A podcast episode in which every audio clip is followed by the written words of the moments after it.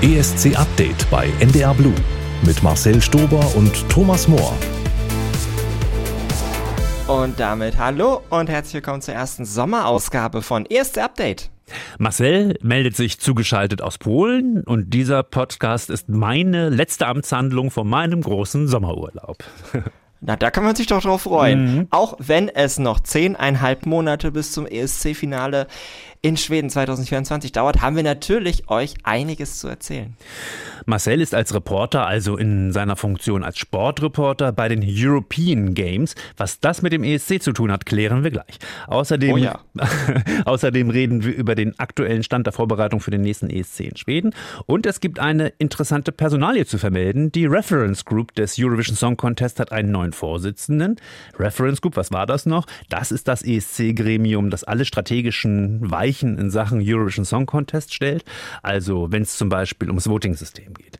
Der neue heißt Backel Walden, arbeitet beim Schweizer Fernsehen, hat aber in Deutschland studiert und auch bei RTL gearbeitet. Er folgt einem Deutschen nach, Dr. Frank Dieter Freiling. Und wir haben einen Gast, beziehungsweise du, Thomas, du hast gesprochen mit genau diesem genau. Dr. Frank Dieter Freiling. Der ist jetzt Leiter der Hauptabteilung internationale Angelegenheiten beim ZDF. Das alleine würde uns natürlich nicht so ganz interessieren in diesem Podcast, aber 13 Jahre lang, seit 2009, hat eben Frank-Dieter Freiding diese ESC Reference Group geleitet. Von diesem Posten ist Freiding vor kurzem zurückgetreten und bei uns gibt es ein erstes Interview danach. Und eines kann ich schon vorab verraten, es wird, ja, eine Streitfrage der letzten Wochen wird ziemlich eindeutig geklärt, also hört zu. ESC Update. News aus Deutschland. Marcel, haben wir News aus Deutschland?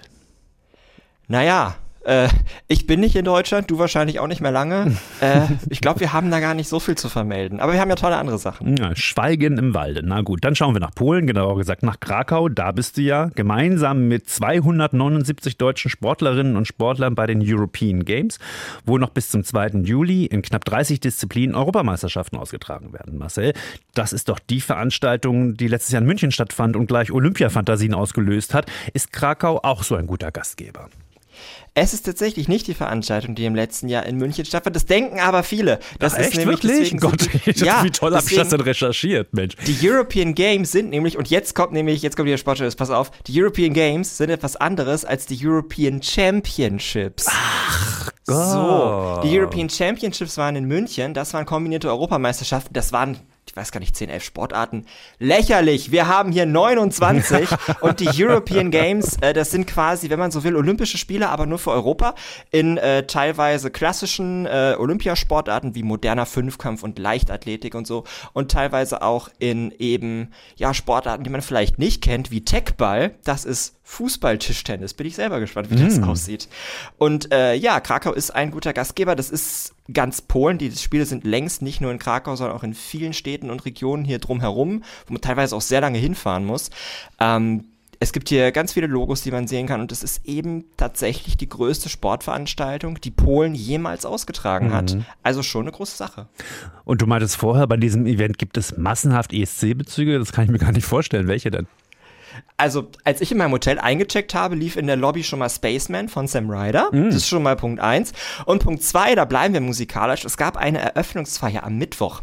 Und äh, diese Eröffnungsfeier, die fand in einem Stadion statt und da gab es gleich drei Musikacts mit ESC-Bezug. Mm. Musikakt Nummer eins, Skalusch Orchestra, muss ich glaube ich wenig erklären, hat für die Ukraine den ESC gewonnen 2022 ist bekannt natürlich. Mhm. Äh, Act Nummer zwei, die aufgetreten ist, Roxana Wengel, die hat für Polen mal den Junior ESC gewonnen, und zwar 2018.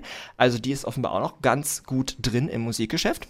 Äh, und Act Nummer drei heißt Trips. Trips, Trips, äh, konnte ich mir unter dem Namen auch noch nicht so wirklich viel äh, ausmalen, aber als ich dann seinen äh, bürgerlichen Namen gelesen habe, Mikołaj Tribulec, den habe ich schon ganz häufig in irgendwelchen äh, Autoren Spalten quasi gelesen rund um den ESC und er hat tatsächlich bei sechs ESC-Songs mitkomponiert oder produziert. Der erste war Friend of a Friend damals von mhm. Lake Malawi äh, und in diesem Jahr war er unter anderem bei Watergun aus der Schweiz und bei natürlich Solo von Blanca aus Polen mhm. mit dabei.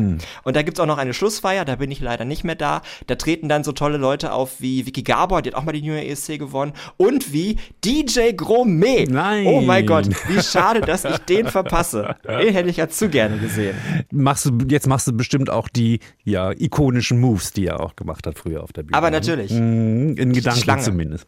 Ja, die Schlange, genau. Das ESC-Update bei NDR Man Blue. kann sich ja in Schweden wirklich eigentlich ich sag mal, beruhigt zurücklegen und zuschauen, weil die Schweden alles so routiniert abarbeiten, was zu der Vorbereitung eben von diesem größten Musikevent der Welt erforderlich ist. Wir haben schon ein Kernteam, das präsentiert wurde, zwei Männer, zwei Frauen, alle mega erfahren in ihrem Job. Schweden macht das ganze Jahr zum siebten Mal, ist zum siebten Mal ESC-Gastgeber.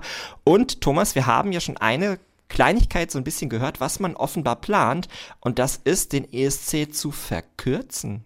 Wie ja, stehen wir denn dazu? Was für ein sinnvoller Ansatz, ja.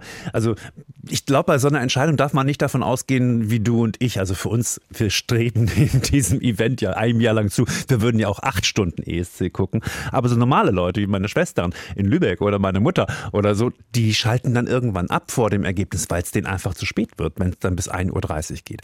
Also insofern finde ich es total gut, da so ein bisschen durchzulüften. Man muss auch nicht nochmal Donner hier einfliegen und den da einfliegen und zwei äh, und, und tatsächlich 35 Minuten Interval-Act machen.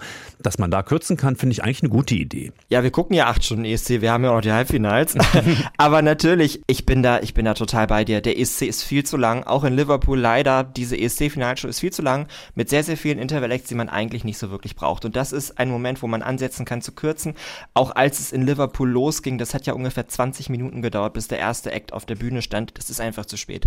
Und nun war das ja in Liverpool, wir hatten ja das Glück, dass um 20 Uhr Ortszeit losging. Mm. Hier ist es ja 21 Uhr in Deutschland oder in Polen. Das ist ja schon ein bisschen blöder, aber der ESC geht ja bis Baku. Mm. Da fängt es um 0 Uhr an, das genau. heißt kurz nach 4 ist diese Show da zu Ende. Und wenn man mal an die anderen Länder denkt, finde ich, könnte man zwei Sachen machen. Die erste ist, entweder den ESC zu verkürzen oder die zweite ist, den ESC früher stattfinden zu lassen. Warum geht er nicht um 20 Uhr mitteleuropäischer Zeit los? Das frage ich mich tatsächlich auch. Ich finde, der ESC geht viel zu weit in die Nacht mittlerweile. Mm, das stimmt. Also insofern wieder mal eine schöne Innovation aus Schweden. Richtig spannend ist ja vor allem das Rennen darum, in welcher Stadt der ESC 2024 stattfinden wird.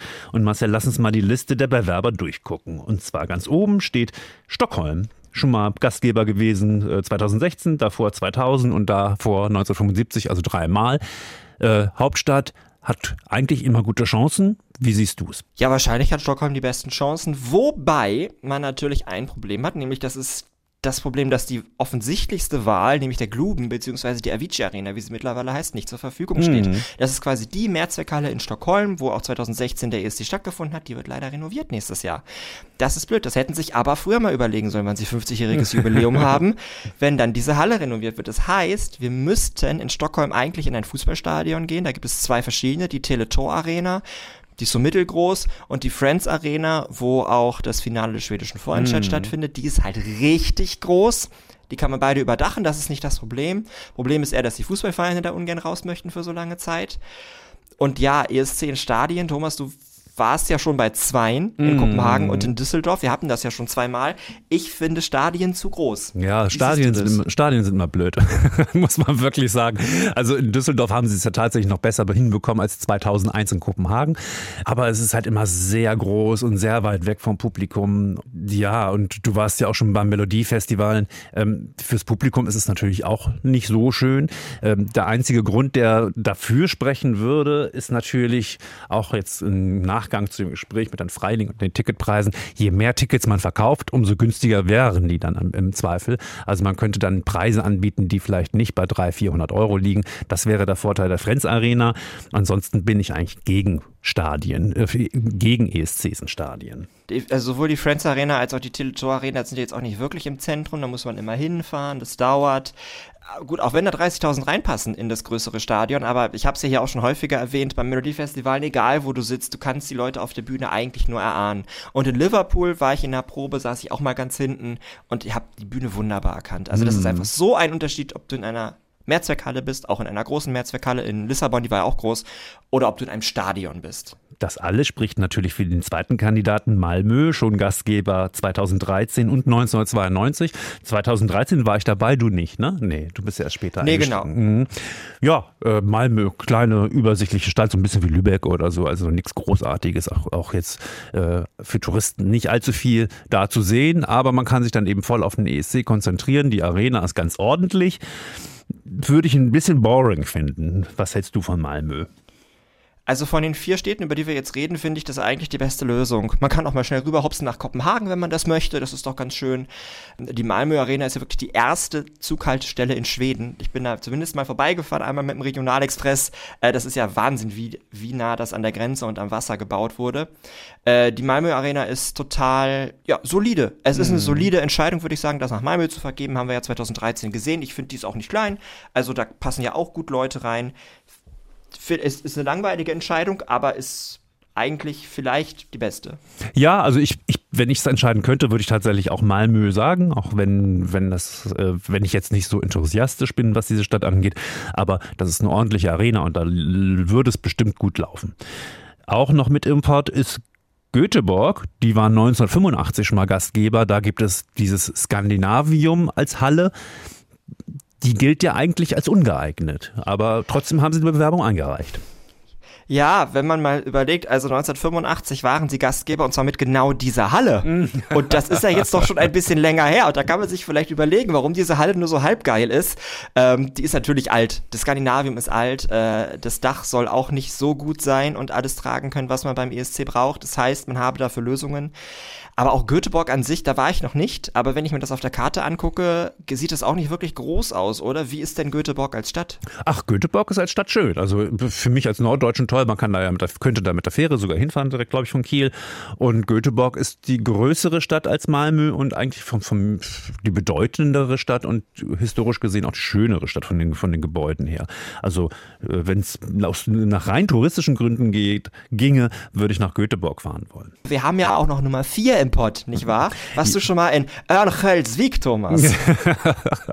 Nein, da war ich auch nicht. Ich habe mir extra auch die Lautschrift, und du hast es dann natürlich wieder perfekt ausgesprochen, ja, Lautschrift aufgeschrieben. Ja, nee, da war ich noch nicht. Kann, so, klingt so ein bisschen nach Huslavik, also das ist ja also dieser Ort aus dem, dem ESC-Film bei Netflix. Ähm, ich weiß, ich habe nur gelesen, dass da, ja, da fanden ja schon Melodiefestivalen Shows statt. Die haben eine Halle. Ich weiß nicht, ob die so viele Touristen und Journalisten und Delegationen unterbringen bringen können. Bloß sie scheinen ja selbstsicher zu sein bei dem Thema, sonst hätten sie sich ja nicht beworben. Ja, also nie im Leben. Nein, also äh, Örnsköldsvik hat eine Halle, das stimmt, die mag für ein Melodiefestival, ein Halbfinale auch geeignet sein. Aber ich glaube, darüber hinaus äh, wird das doch sehr, sehr schwer. Diese Stadt hat äh, ein bisschen mehr als 30.000 Einwohner, fast genauso viel wie San Marino. ähm, ja, Ach, ich weiß nicht, Thomas. Also, also, äh, also, das ist schön, das ist ein netter PR-Gag, aber ich glaube, dass sich das schwedische Fernsehen nicht allzu lange mit Örnsköldsvik befassen wird, auch wenn sie auch einen, Trailer gedreht haben sogar und schon Überlegungen äh, angestellt haben, wo soll denn was aufgebaut werden, Euroclub und Fancafé und was weiß ich in dieser Stadt. Und es hat wohl auch eine Musikgeschichte, aber es ist einfach sehr, sehr klein. Es ist sehr in Nordschweden. Dahin zu kommen ist auf jeden Fall ein Abenteuer. Es werden sicherlich nicht so viele ESC-Fans diese Reise auf sich nehmen können. Ende des Sommers soll Bescheid gegeben werden, in welcher Stadt das stattfindet. So, und jetzt geht's äh, äh in die Hierarchie oder sagen wir mal so, jetzt geht's in die Bürokratie vom Eurovision Song Contest. Wir sprechen jetzt mit dem ehemaligen Leiter der Reference Group, Jan Freiling. ESC Update das Interview. 13 Jahre lang Leiter der Reference Group vom Eurovision Song Contest und jetzt nicht im Ruhestand, sondern ähm, auf seiner Visitenkarte steht Senior Vice President International vom ZDF. Wir sprechen mit Dr. Frank-Dieter Freiling. Hallo. Ja, hallo. Guten Tag. Also Leiter der Reference Group. Für ESC-Fans ist das ein Thema, was immer mal aufploppt, aber so genau wissen die Fans, die uns jetzt hören und die Interessierten am Eurovision Song Contest nicht unbedingt, was die Reference Group macht. Auf der Homepage steht es ganz genau. Genehmigung und Entwicklung des künftigen Formats des ESC, Sicherstellung der Finanzierung des ESC, Modernisierung der Marke und Steigerung der Bekanntheit des ESC und Überwachung der jährlichen Vorbereitungen durch den Host Broadcaster. Herr Freiling, dann waren Sie ja tatsächlich die letzten 13 Jahre König vom Eurovision Song Contest, oder? Also mit Absolutismus hat das wenig zu tun. Dafür waren die Partner schon viel zu ähm, äh, unterschiedlich. Nein, der, die Reference Group ist der Aufsichtsrat. Das ist, glaube ich, das verständlichere Wort äh, für den Song Contest, da ja jedes Jahr ein anderer Partner bei Null anfängt, in dem Moment, in dem er gewinnt und dann ziemlich genau elfeinhalb Monate Zeit hat, sich vorzubereiten braucht es einfach ein Board, was, ähm, sagen wir mal, mit einer recht kurzen Leine alles begleitet und sicherstellt, dass die Marke und der Brand nicht beschädigt werden, dass auf der anderen Seite das Format aber auch stetig weiterentwickelt wird, denn in diesen 14 Jahren jetzt ähm, hat sich die Marke, glaube ich, sehr verändert und ich hoffe zum Positiven in der Wahrnehmung äh, von außen zum größten Entertainment-Event der Welt.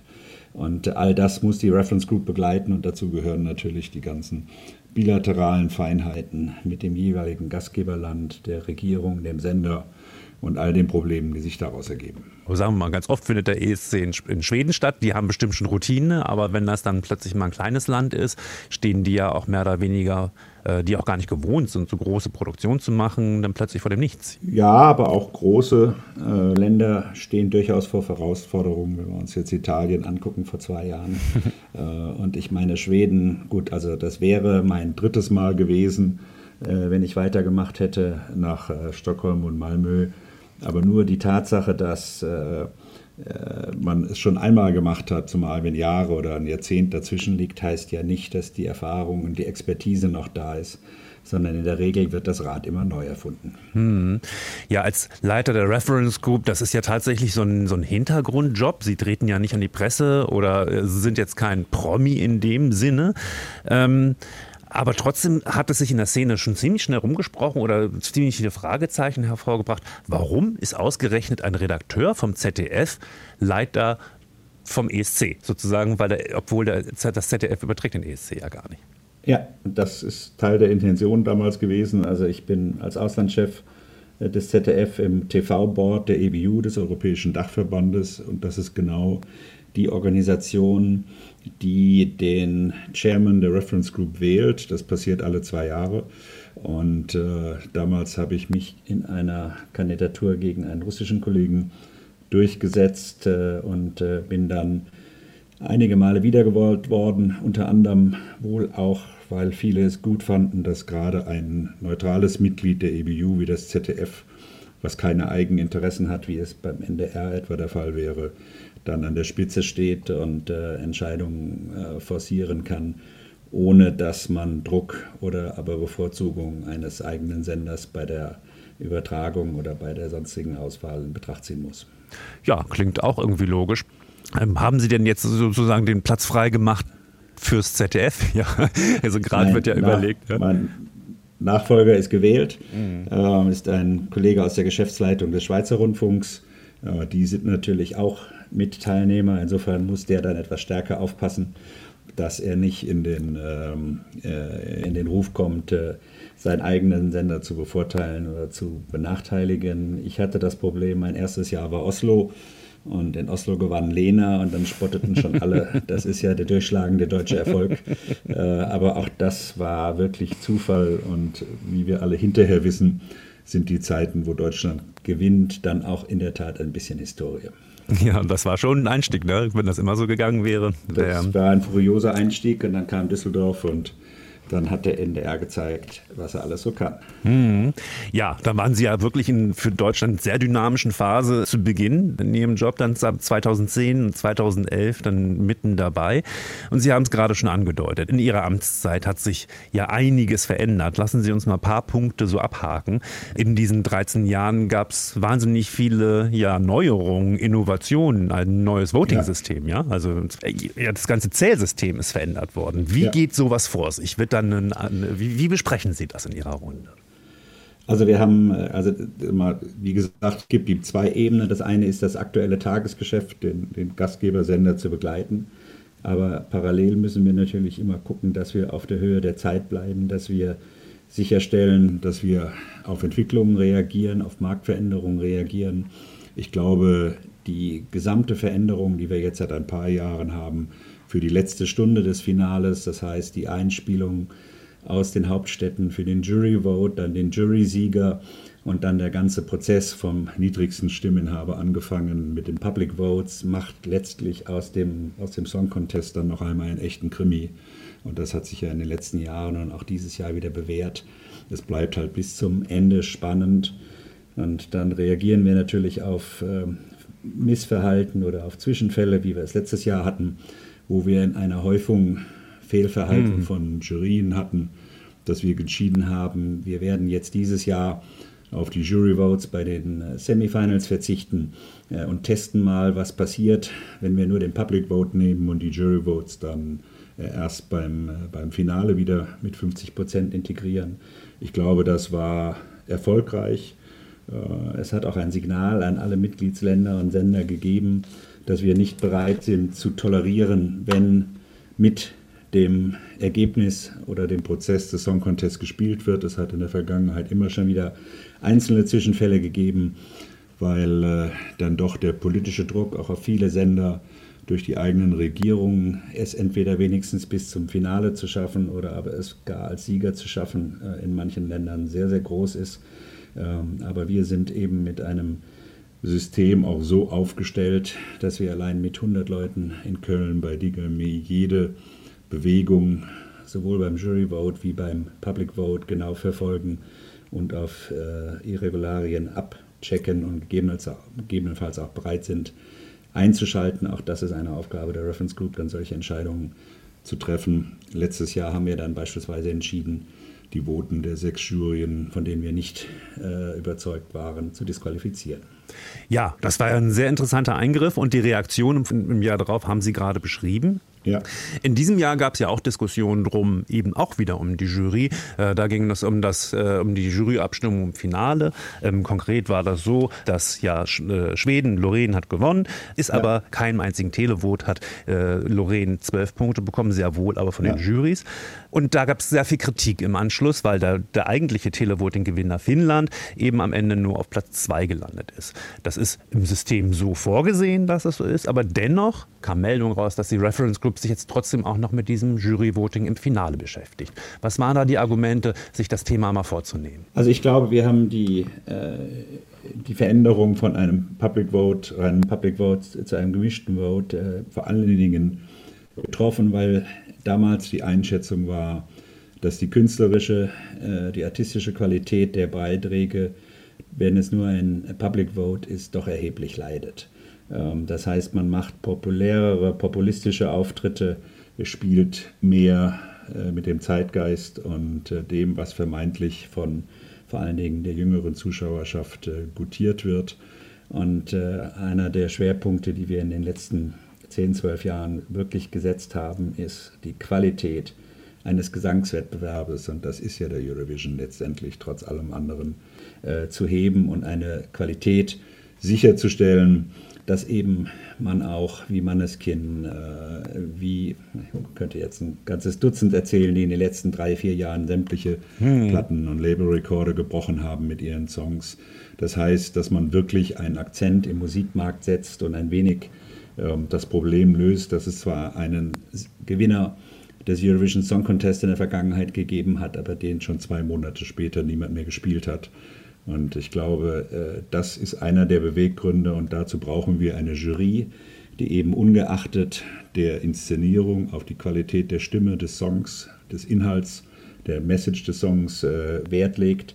Ähm, und da war wahrscheinlich auch in diesem Jahr bei vielen der Juroren der Eindruck, dass etwa Loreen doch künstlerisch, artistisch, stimmlich um einiges besser war als der finnische Beitrag, während der Public Vote und vor allen Dingen die, ähm, die Jungen, die Zuschauer, die wir in den letzten Jahren sehr stark dazu gewonnen haben, eben mehr diese Referenz an K-Pop und die Inszenierung und die Farben der Finnen spannend fand und dort die Stimme abgegeben hat. Und das ist genau das Wechselspiel, wie es sein soll.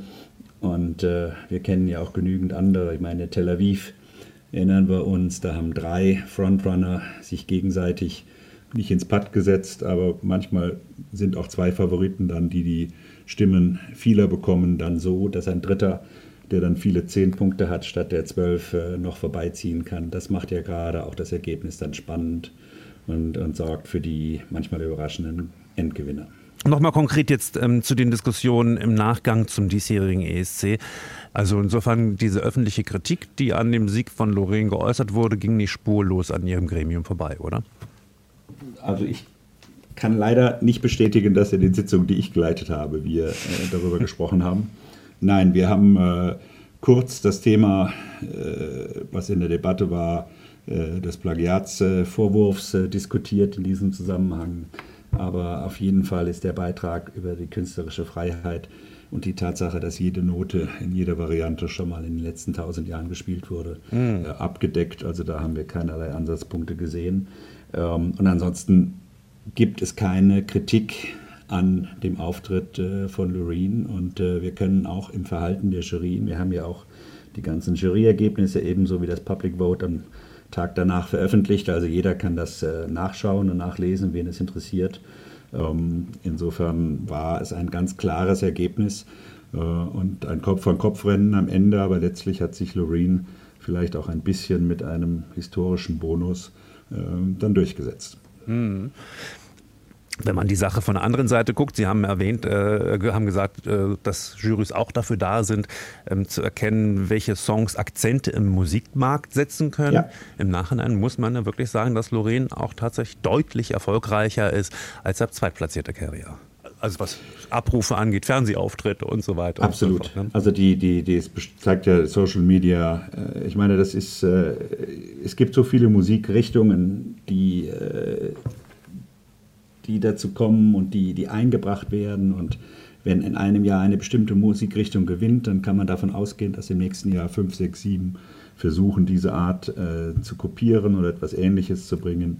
Äh, wir haben halt einen sehr unterschiedlichen Musikmarkt und äh, es bleibt letztlich dabei, äh, dass äh, Qualität dann doch siegt. Und wenn man sich anguckt, wer dann die nächstplatzierten war mit einer sehr professionellen Israelin, und einer perfekten Inszenierung. Und Marchi Mengoni von, der, von, von Italien, der eigentlich auch ein, ein, ein, Star, nicht nur in Italien, sondern ganz in Europa ist, äh, mit einer exzellenten Stimme.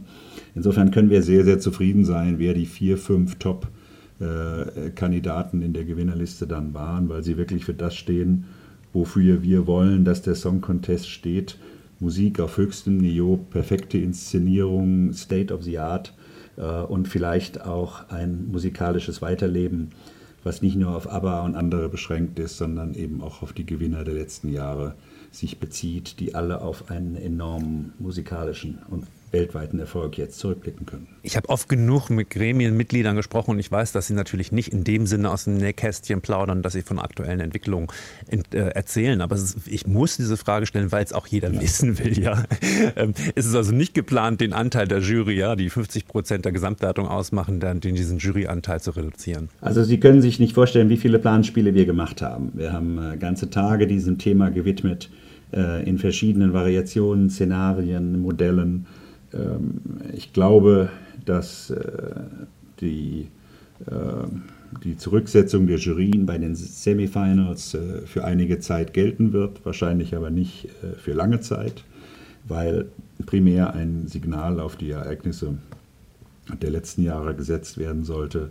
Letztlich sind wir als Aufsichtsgremium mit dieser Balance zwischen professionellen Jurien und dem Public Vote zu einem gleichen Verhältnis sehr zufrieden weil einfach die, wie ich gesagt habe, die musikalische Qualität, die Erfolge der Gewinner und der Frontrunner der letzten Jahre gezeigt haben, dass die Mischung stimmt, dass sie akzeptiert wird, auch vom professionellen Musikmarkt äh, und dass das nicht mehr ein Larifari-Fun-Ergebnis ist. Ich will jetzt nicht an Stefan Raab und andere denken vor vielen Jahren, sondern dass es wirklich äh, Music at its best ist.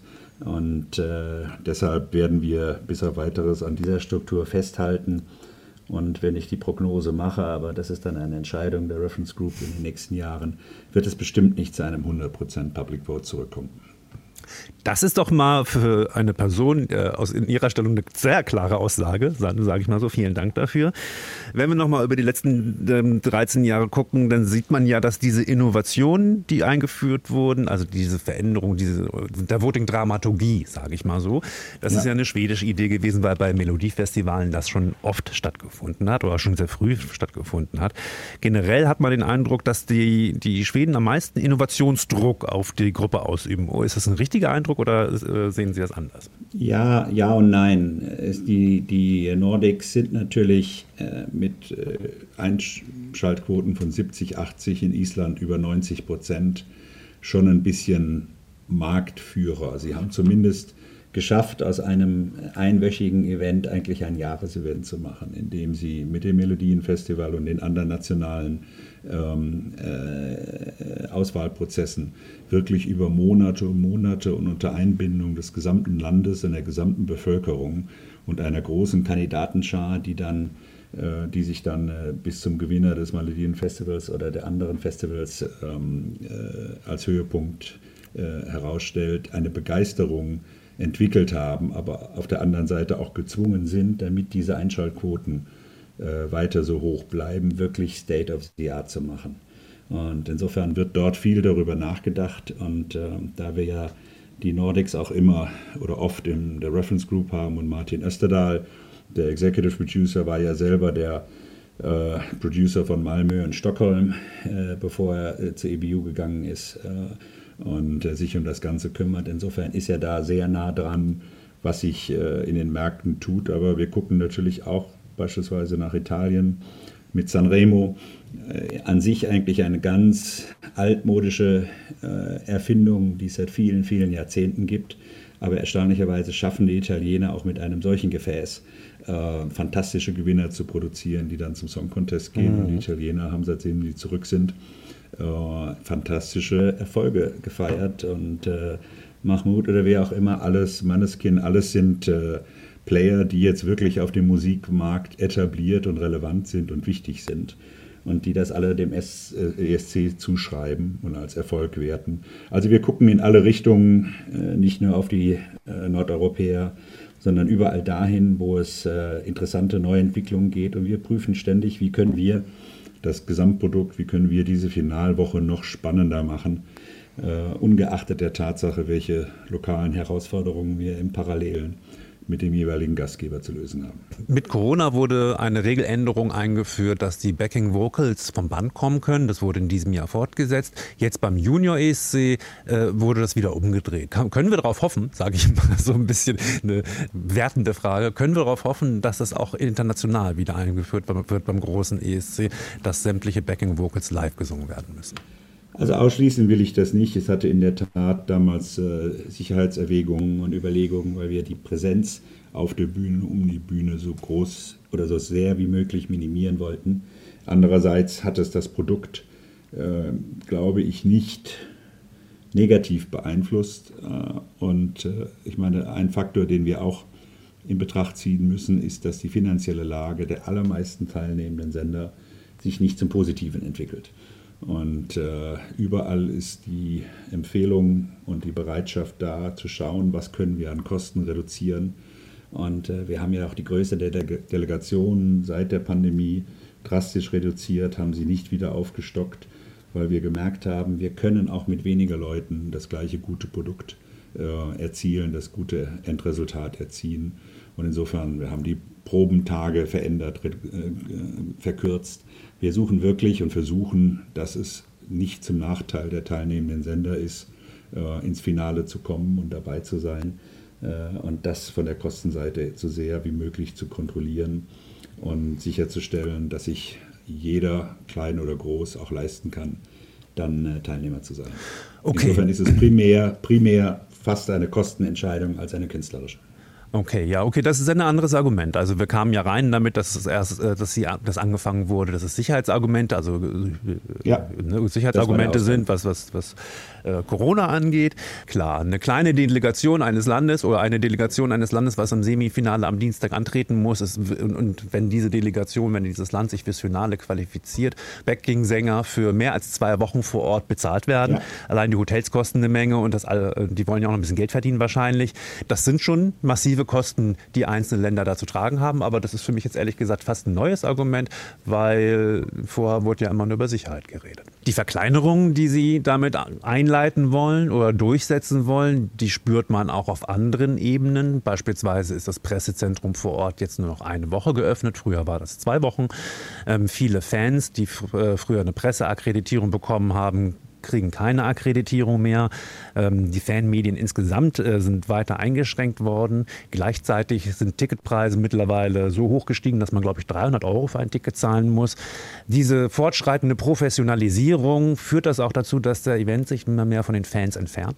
Also es sind zwei verschiedene ähm, Faktoren. Das äh, Pressezentrum, äh, wir haben lange Jahre über 1500 äh, Journalisten vor Ort gehabt. Äh, das setzt erhebliche Erwartungen und Planungserwartungen an das gastgebende äh, Land und den Sender, weil die alle bespielt, untergebracht, äh, technisch ausgestattet werden müssen.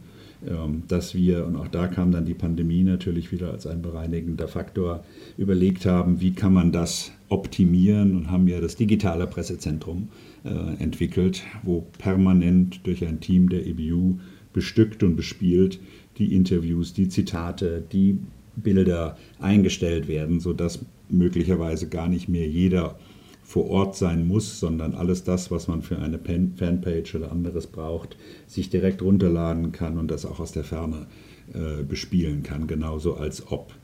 Wir haben versucht, in den letzten beiden Jahren das Pressezentrum auf äh, 700, 800 äh, zu reduzieren, was immer noch eine riesige Fläche ist, immer noch ein Fußballfeld, großes Pressezentrum äh, erforderlich gemacht hat. Äh, es ist aber auch ein bisschen die Herausforderung an die Fanpresse, die natürlich wichtig ist für die Gesamtstimmung und für die Einschätzung.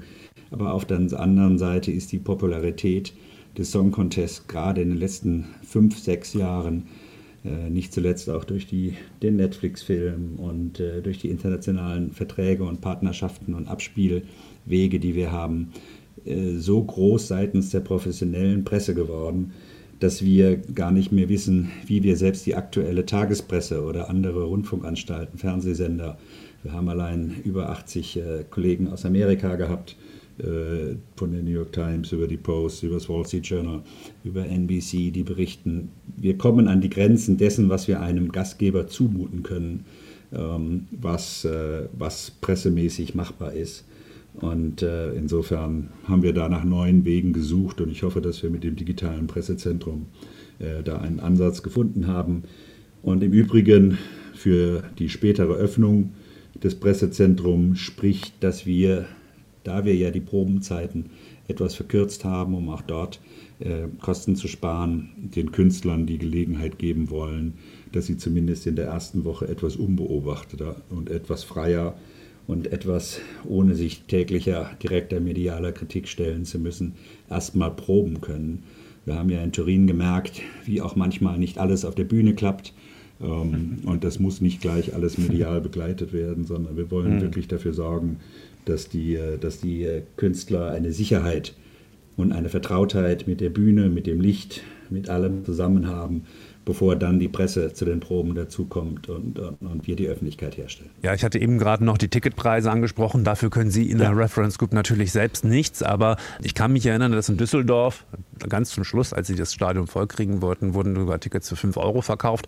Das ist schon viel Geld, gerade für Leute, die vielleicht sich nicht, nicht nur eine Show angucken wollen. Also die Ticketpreise in äh, Liverpool waren höher als das, gerade die, äh, die besten Plätze. Ähm, das ist ein schwieriges Thema. Wir haben das sehr intensiv diskutiert. Die Finanzierung äh, des Song Contests setzt sich aus verschiedensten Faktoren zusammen. Das sind die Beiträge der, der Mitglieder, das ist das Sponsoring, das sind aber das sind die Zuwendungen der, der gastgebenden Städte und es sind vor allen Dingen die Tickets. Und äh, die BBC war der Ansicht, sie kann schlecht der Öffentlichkeit vermitteln, ähm, dass Leute, die zu ihrem persönlichen Vergnügen für eine Show kommen und die schmerzfrei bereit sind, für Madonna oder Beyoncé 800, 900 Euro auszugeben, für einen solchen Event nicht zahlen, was der Qualität der Veranstaltungen entspricht. Und äh, man muss der BBC zumindest zubilligen. Wir haben zehn, immer schon seit Jahren zehn Vorstellungen, die wir in den Verkauf geben. Äh, und äh, es ist natürlich immer so, dass das Finale innerhalb der ersten 10, 12, 17 Minuten, egal was die Preise sind, verkauft ist. Wir könnten das 20, 30 Mal verkaufen. Ähm, aber alle zehn Veranstaltungen waren restlos ausverkauft.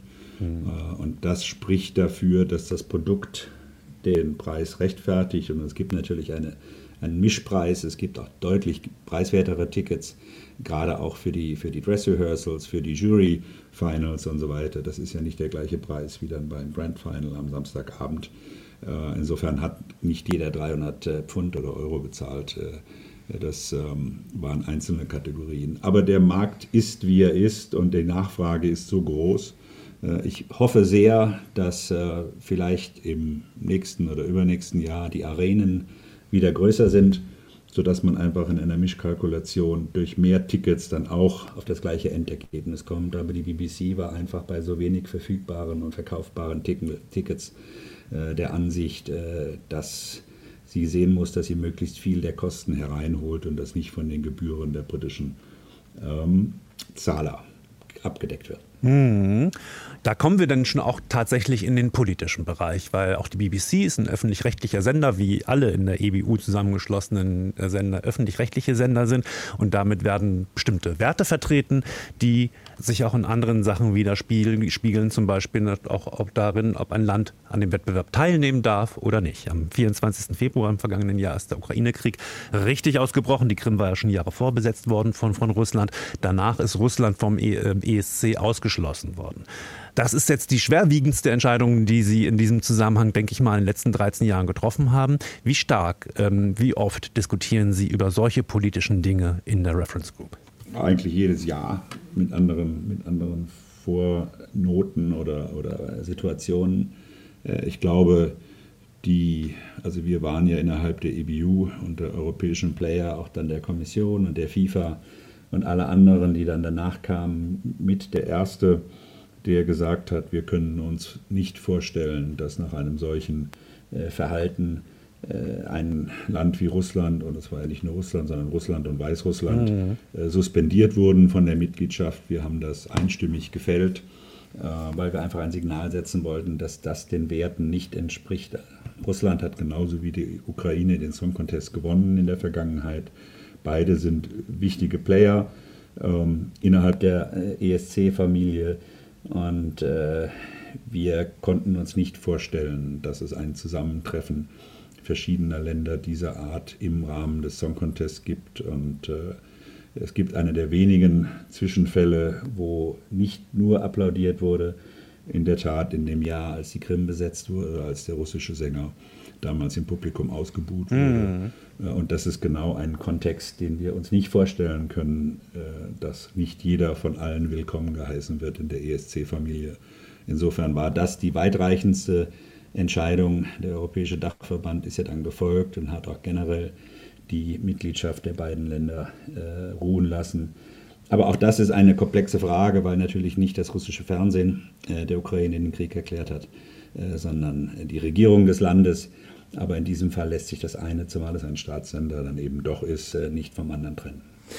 Inwiefern passen Länder zu dem, zu, zu den politischen Diversitätsaussagen des ESC? Das ist ja auch festgeschrieben. Bestimmte Werte sind beim ESC festgeschrieben. Und wenn diese Länder ja. nicht dazu passen, aber trotzdem teilnehmen, besteht ja immer die Gefahr, dass man dann trotzdem in solche Länder reisen muss. 2012 zum Beispiel, als es in Aserbaidschan ging, eine Autokratie, ja, in der schwule Männer beispielsweise auch ins Gefängnis kommen mittlerweile wieder, ja, während des Wettbewerbs vielleicht nicht unbedingt. Ähm, da stellt sich natürlich die Frage, warum dürfen denn solche Länder überhaupt mitmachen? Das ist eine gute Frage, die können wir auch der Europäischen Union stellen, die, glaube ich, ähnliche Werte verfolgt äh, wie wir. Ähm, wir haben eine weitreichende politische Verfasstheit in Europa, ähm, was äh, Staatsverfassung und Verfasstheit äh, angeht. Wir müssen allerdings, und damit wiederhole ich, was ich gerade sagte, schon versuchen zu unterscheiden, ähm, was Länder und was Sender betrifft.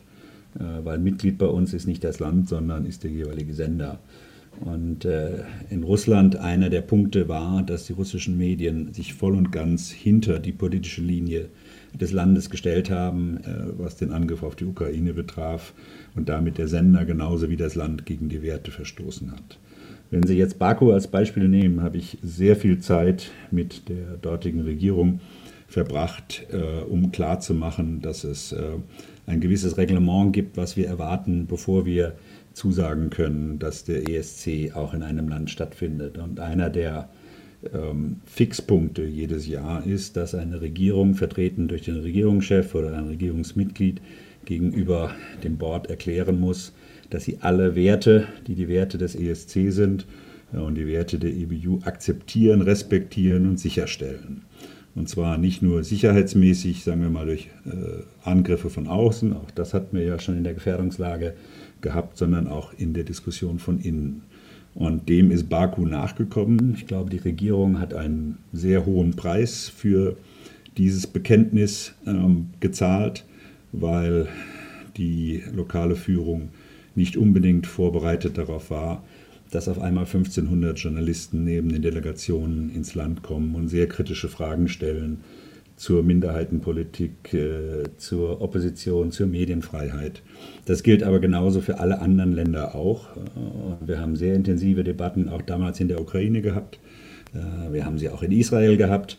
Äh, wir haben sie in vielen Ländern und wir werden diese Voraussetzungen auch bei allen zukünftigen Gastgebern voraussetzen. Vielleicht fällt es manchmal Holland oder Schweden leichter, diese Garantien zu geben, weil sie sie selber tagtäglich leben. Aber die Herausforderungen sind an jedes Land dasselbe und die Erwartungshaltung ist dieselbe an jedes Land. Ich könnte mir viele europäische Länder vorstellen als zukünftige Gewinner, wo wir erneut eine intensive hm. Verfasstheit und eine intensive Befassung mit den Garantien äh, der, äh, der Werte, die wir festgeschrieben wissen wollen, haben. Und äh, das ist Teil der etwas komplexeren und hinter den Kulissen stattfindenden Arbeit der Reference Group, dass wir das sehr genau artikulieren und sagen, was akzeptabel ist und was nicht akzeptabel ist.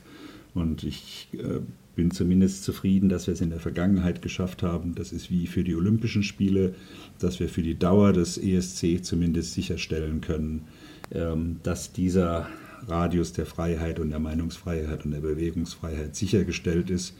Und glücklicherweise, wenn der ESC vorbei ist und äh, der Montag danach beginnt, ähm, hören auch die Garantien, äh, mhm. abgeforderten Garantien des ESC auf und die Länder kehren zu ihrer vorherigen Verfasstheit zurück. Aber das ist eben bei Olympischen Spielen oder bei anderen Großevents auch der Fall. Wir haben das ja in China mitbekommen. Aber wir haben beispielsweise äh, einen sehr lukrativen und weitreichenden Vertrag über Jahre mit dem größten Entertainment-Sender Chinas gehabt, mit immerhin 600 Millionen Zuschauern, die den ESC übertragen haben und äh, mhm. die sich äh, bei der Live-Übertragung dann äh, bemüßigt sahen, den Kuss zwischen zwei Sängern ähm, herauszuschneiden, weil es nicht den chinesischen Werten entspricht worauf wir noch während der laufenden Sendung die Übertragung beendet haben, weil es wiederum unseren Werten nicht entspricht, wenn zensiert wird. Und das war ein Preis, den wir bereit waren zu zahlen. Wir haben ungern auf die vielen hundert Millionen Zuschauer verzichtet, weil wir glauben, dass das eher befruchtend und befördernd gewesen wäre, wenn eine chinesische Bevölkerung eine, eine Vielfalt und eine nationale Vielfalt der europäischen Länder zu sehen bekommt. Aber uns waren die Werte wichtiger als die Zuschauerzahlen und die Verkaufserlöse. Ja, sehr schön, dass Sie das Beispiel auch noch anbringen. Äh, halt, halt, ja, hatte ich gerade gar nicht parat. Das war, glaube ich, damals in Stockholm, wenn ich mich richtig erinnere, ja. als Sie dann China da rausgeworfen haben. Der irische ähm, Beitrag. Äh, genau, es ging um den irischen Beitrag. Und die Tattoos aus äh, Albanien waren den Chinesen, glaube ich, auch nicht recht. So, wir sind mit unserer Zeit fast durch. Deswegen gönnen Sie mir noch mal ein paar persönliche Fragen. Wo schauen Sie den ESC eigentlich immer? Also ich fürchte die letzten Jahre und hoffentlich auch die nächsten Jahre in der Arena. Ich bin jeden Abend dort, weil wir einfach auch präpariert sein müssen. Wir hatten ja immer wieder auch Einwirkungen von außen, äh, gerade jetzt im Cyber-Zeitalter hm. oder aber mit Stage Intrusions, dass es sich als sinnvoll erwiesen hat, dass man jeden Abend der Finalwoche in der Arena ist und zuschaut und selber mitbekommt, wie die Stimmung ist und was möglicherweise passiert. Sind Sie denn mittlerweile auch ein ESC-Fan geworden? Haben Sie auch Lieblingssongs? Also ich war immer einer, sonst kann man diesen Job, glaube ich, nie machen. Nicht ertragen. Das Ganze, ja. das Ganze ehrenamtlich gemacht neben meinem Tagesjob im ZDF. Äh, insofern war das auch der Grund, jetzt nach 14 Jahren einen anderen heranzulassen, äh, weil es dann doch sehr zeitintensiv ist und äh, manche Jahre wirklich bis an die Grenze der Belastbarkeit gehen in den politischen Verhandlungen. Nein, es gibt, es ist faszinierend zu sehen, wie man an einer Woche und vor allen Dingen an diesem Samstagabend schafft, dass wir ganz Europa und mittlerweile zunehmend auch andere Teile der Welt zusammenbringen und das in einer Art und Weise, dass es nicht äh, auf Konfrontation gestellt ist. Ich meine, bei jedem Fußballspiel gibt es die Fans der einen an der anderen Seite.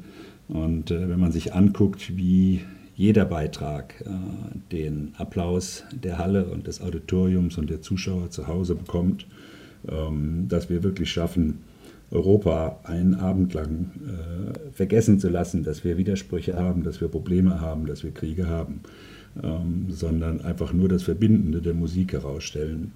Das ist ähm, etwas sehr Befriedigendes und das lässt einen viel anderes äh, aushalten, weil das Endprodukt einfach so überzeugend ist. Und was meine persönliche Meinung betrifft, habe ich längst aufgegeben, ein Votum abzugeben, weil das fast der Todesstoß ist für die Lieder, die ich mag. Die haben es leider nie.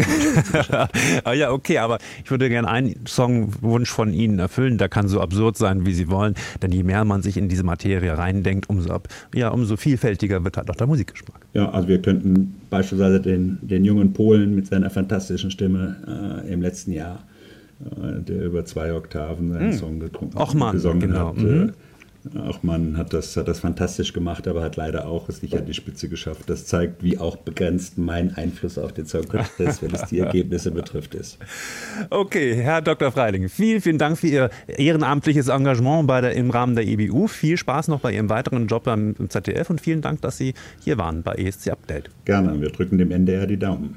ja, sicher. Ganz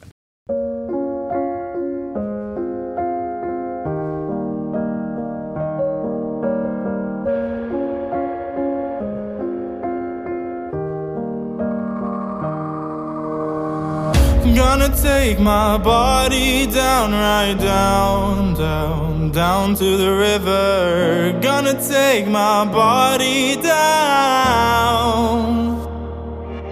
Let the water carry me away, just float away. Oh.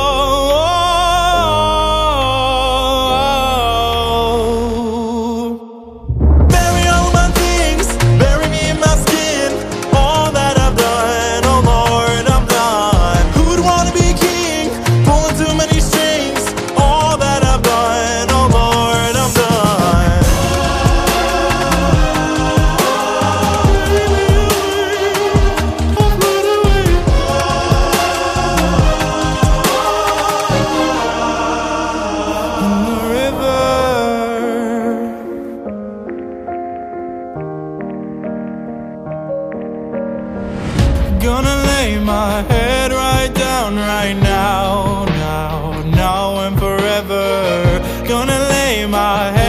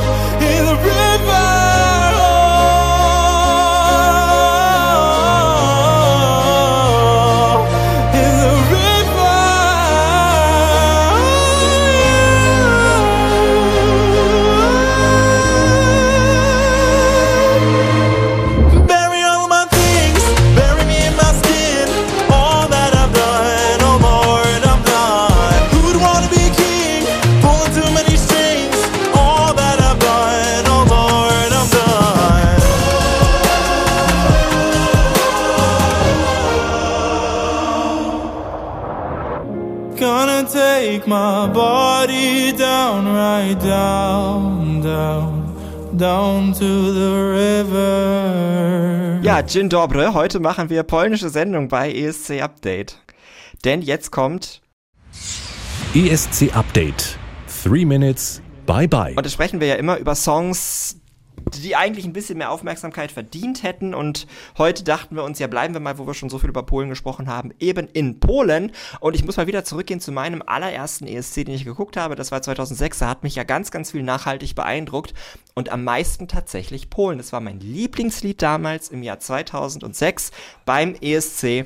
Äh, und es heißt Follow My Heart von der Band Ich Troje. die du auch schon quasi kennengelernt hast, Thomas. Ja, ja ich bin immer wieder, überrascht über die Vielfältigkeit deines Musikgeschmacks. Ja. ähm, Polen ist für mich irgendwie so ein Problemland, weil ich, ich mag das Land. Ja. Ich war auch schon im Urlaub da, letztes Jahr gerade. Aber musikalisch ist das immer ein bisschen kompliziert, was sie bringen. Aber die Sachen von Ich Troje fand ich auch beide gut. Die waren ja auch ähm, 2003 dabei mit Keine Grenzen. Und mhm. ja, da habe ich den, den Sänger kennengelernt. Ich habe den mehrfach interviewt und das war ein toller Interviewpartner, weil er halt auch so gut Deutsch spricht. Er hat ja auch damals auch Deutsch gesungen. Ähm, bei Follow My Heart singt er, glaube ich, kein Deutsch, oder? Wird dann eine Doch, andere bei Sprache Follow My gesungen? In der, in der ESC-Version singt er auch Deutsch. Du hast es ja gerade gesagt, der polnische Song von 2003 hieß Keine Grenzen. Hatte auch einen polnischen Titel, den ich uns jetzt mal erspare, weil ich ihn nicht aussprechen kann. Aber er hieß wirklich auch Keine Grenzen und wurde auch da schon auf Deutsch, Polnisch und Russisch gesungen. Und noch viel mehr Sprachen, sogar äh, 2006 bei Follow My Heart, da war sogar noch Spanisch dabei. Und wie es halt immer so ist, die aller, aller, allerbesten Songs vom ESC werden Elfte im Halbfinale. Beispielnummer oh gefühlt 24. Auch Follow My Heart wurde damals Elfter im Halbfinale, ist also ganz knapp nicht weitergekommen. Ich meine, es scheiterte an acht Punkten damals in Athen. 2006, äh, an sechs Punkten war. Es waren sogar nur sechs Punkte, 70 Punkte haben sie bekommen in diesem Halbfinale. Damit noch ein mehr als Kate Ryan, die wir ja auch kennen, die zwölfte mhm. wurde.